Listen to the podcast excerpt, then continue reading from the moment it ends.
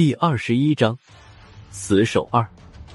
我和孙胖子冲到大门外，想把杨潇抬进来的时候，杨潇突然直挺挺的站了起来，黑气重新笼罩在他脸上，他双脚没动，整个人却突然在原地消失。我和孙胖子还没有反应过来的时候，一道黑影闪过，杨潇已经出现在我们俩面前，一手一个掐住了我和孙胖子的脖子。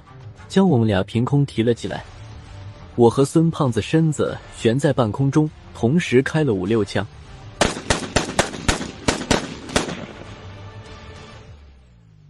杨潇挨了十几枪，却一点反应都没有，他扭曲的脸上带着一丝冷笑。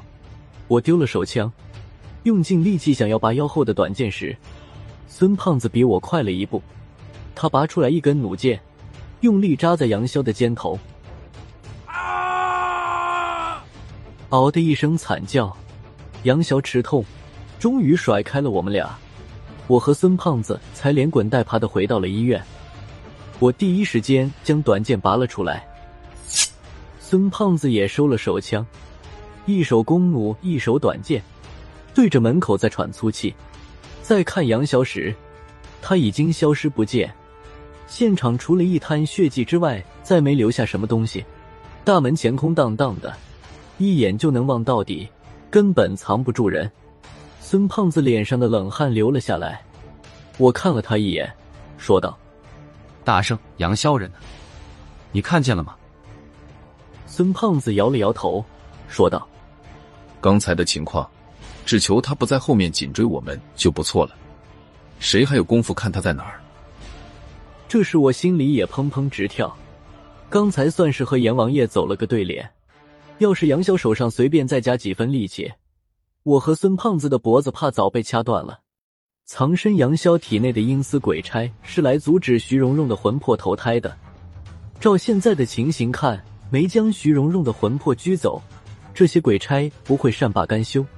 杨潇这个时候凭空消失，十有八九是忌惮孙胖子手里的弓弩，不知道现在他藏在什么地方。也不知道他什么时候又突然现身，给我和孙胖子来一个措手不及。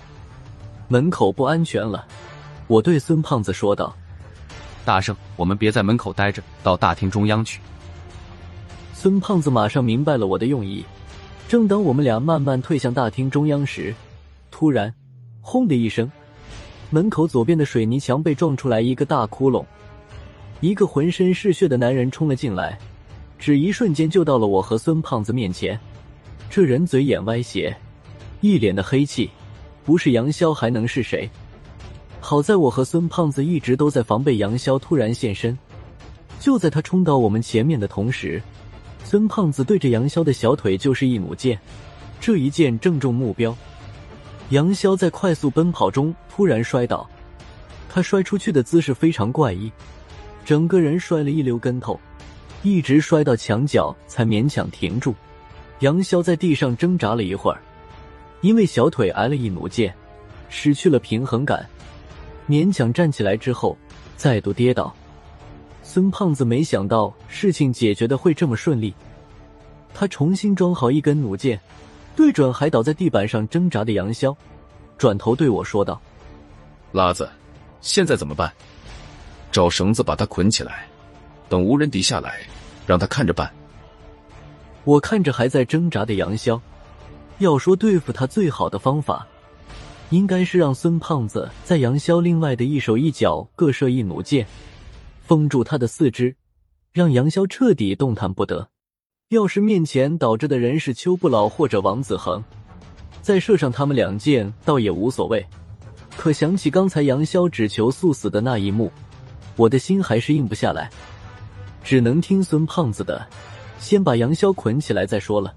孙胖子守着杨潇，我在大厅找了一圈，最后在药房里找到了几卷胶带，先暂时用一下。我刚把胶带拿在手里，大厅的方向突然传来了一声重物落地的声音，我心中一惊，喊了一声：“大圣，你那边没事吧？”大厅里没有任何的回应。等我急忙赶回大厅的时候。就看见孙胖子仰面倒在地上，一动不动的。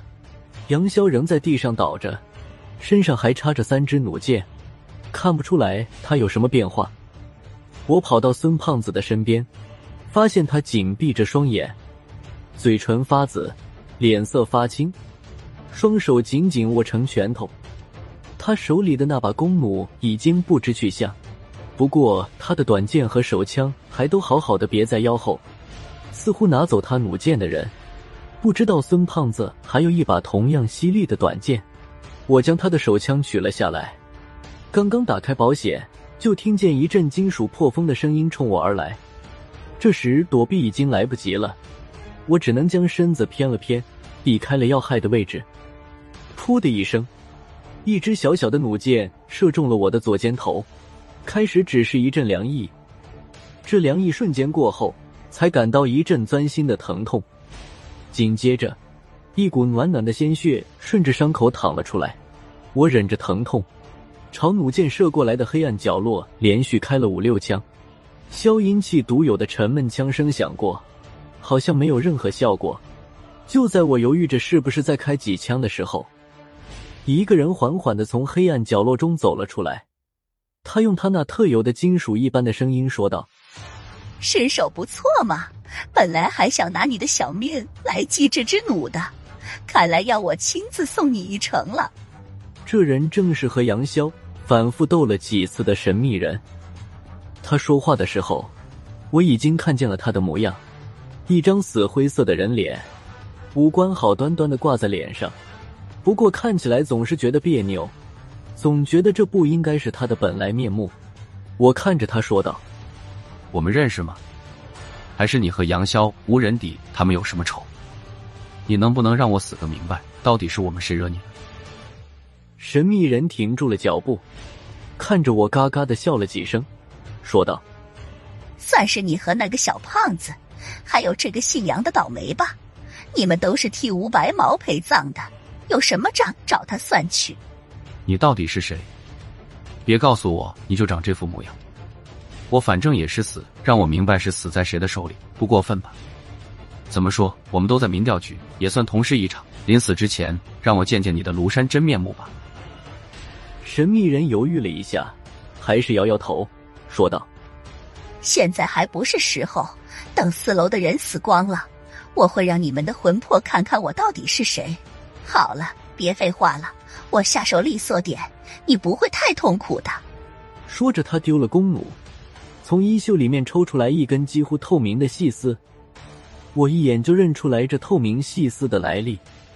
你只有这根细线吗？还有一把宝剑哪去了？